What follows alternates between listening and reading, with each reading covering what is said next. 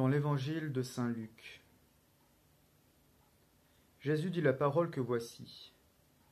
Deux hommes montèrent au temple pour prier. L'un était pharisien et l'autre publicain, c'est-à-dire un collecteur d'impôts.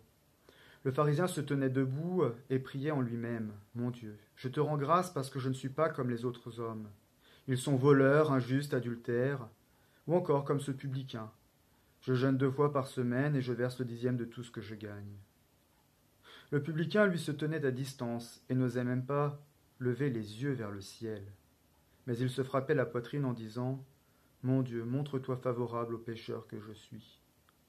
Je vous le déclare, quand ce dernier redescendit dans sa maison, c'est lui qui était devenu un homme juste, plutôt que l'autre. Qui s'élève sera abaissé, qui s'abaisse sera élevé. La prière est la question euh, voilà, qui intéresse l'évangile d'aujourd'hui. Et derrière, il y a cette question, mais pourquoi prie-t-on? Ou plutôt, qu'est-ce qu'on prie? Je ne crois pas qu'en fait Jésus critique la prière d'action de grâce, celle de rendre grâce au Seigneur pour tout ce qu'on reçoit. Le problème en fait du pharisien, c'est qu'il ne, rend pas grâce à Dieu pour euh, ce que Dieu a fait dans sa vie. En fait, il est en train de faire son autopromotion. Il est en train de se vendre à Dieu en disant Ouais, en fait, je suis un type bien. En fait, j'ai pas besoin de toi. C'est ce qu'il est en train de dire à Dieu. Et puis, euh, au lieu de vraiment prier Dieu, en fait, il est en train d'observer euh, ceux qui sont autour de lui, et notamment euh, ce publicain qui se tient au fond du temple et qui, lui, est dans une prière de demande, celle d'être touché par l'amour de Dieu. Quand j'étais novice, j'arrivais pas à prier. Et tous les soirs, nous avions l'oraison communautaire avant les vêpres. Quand je descendais à la, à la chapelle, je retrouvais mes frères abîmés en contemplation. Et moi, au bout de trois minutes qui me semblaient éternelles, j'avais déjà les fesses qui me grattaient et euh, le désir de regarder ma montre. Et quand j'observais mes frères, je les voyais là, concentrés, en prière, droits, calmes. Alors que moi, j'avais plutôt la bougeotte. Et un jour, je décide de m'en ouvrir à mon père maître. Et il me donne un conseil qui est, à mon sens, le plus beau conseil de la prière que sur la prière que j'ai reçu euh, de toutes mes années de formation. Conseil que, bien entendu, j'ai décidé de ne pas appliquer. Parce que quand il me l'a dit, je me suis dit, j'ai 30 ans, je lui pose une question grave sur ma vie de contemplation et il me donne une prière digne d'un enfant de 5 ans. Voici le conseil qu'il m'a donné. Quand je lui ai posé la question, je n'arrive pas à prier, je suis à la chapelle et au bout de trois minutes, j'en peux plus. Il m'a dit, écoute, tous les matins, quand tu ouvriras tes yeux, la première parole que tu diras, c'est merci Seigneur pour ce jour que tu me donnes. ensuite, tu peux sortir du lit et commencer ta journée. Merci Seigneur pour ce jour que tu me donnes. Qui est la vraie prière de gratitude. Évidemment, je ne l'ai pas mise en application tout de suite parce que je pensais que c'était stupide. Mais comme j'en étais toujours au même plan, au bout de quelques semaines, je me suis dit, ça ne coûte pas grand-chose que euh, d'essayer ce conseil de mon père maître. Bien entendu, c'est pas au bout de quelques jours que ça a changé ma vie, mais euh, après quelques temps, quelques semaines, quelques mois, je me suis perçu combien en fait je vivais mes journées complètement différentes. Et surtout mes journées difficiles. Les journées où je savais que j'allais devoir euh, affronter des personnes que j'avais pas forcément envie de rencontrer. À l'époque, j'avais comme apostolat l'accueil des familles à la prison de Strasbourg. Et euh, autant dire que souvent on s'en prenait plein la figure parce qu'évidemment on était là pour faire un peu le tri euh, des personnes qui pouvaient rentrer ou pas.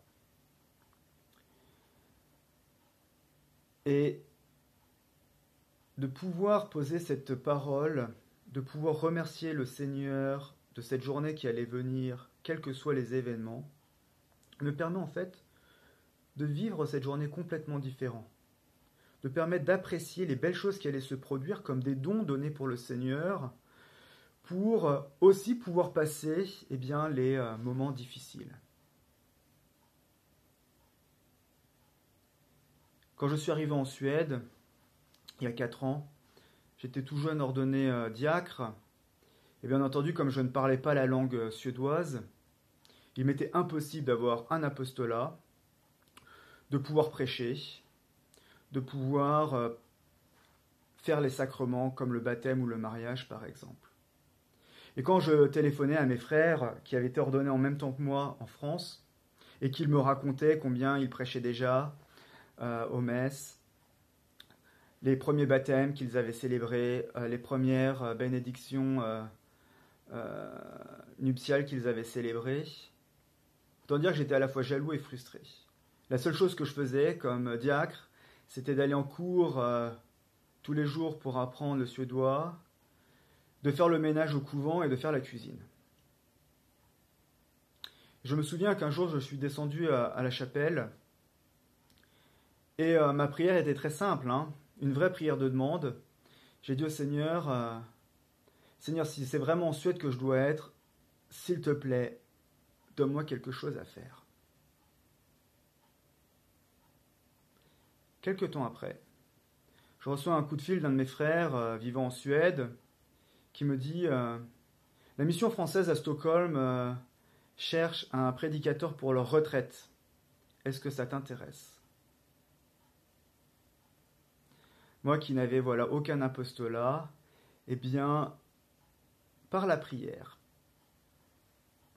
j'ai partagé mes frustrations euh, à Dieu et j'ai été exaucé par mes frères par euh, justement cette mission de pouvoir prêcher une retraite en langue française aux expats et euh, autres francophones qui vivent à Stockholm. Et cette retraite que j'ai prêchée m'a permis de tenir ma première année en Suède avant que je puisse commencer ma vie apostolique en suédois.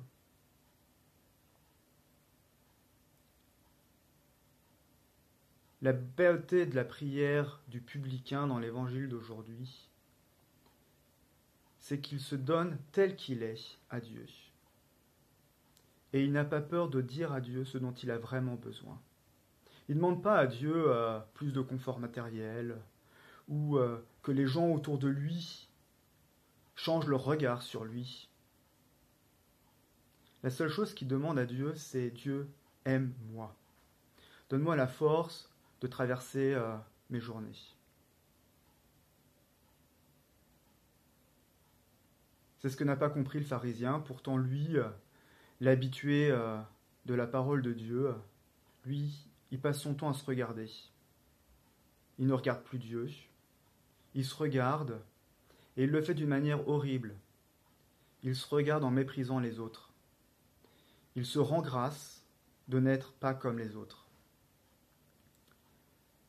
Je crois que l'invitation pour aujourd'hui, eh ben justement, euh, c'est d'ouvrir notre prière et de donner tout simplement à Dieu ce que nous sommes, mais aussi ce, dont nous avons vraiment besoin. Et croyez-moi, quand on fait cela, Dieu nous exauce toujours et de manière toujours inattendue.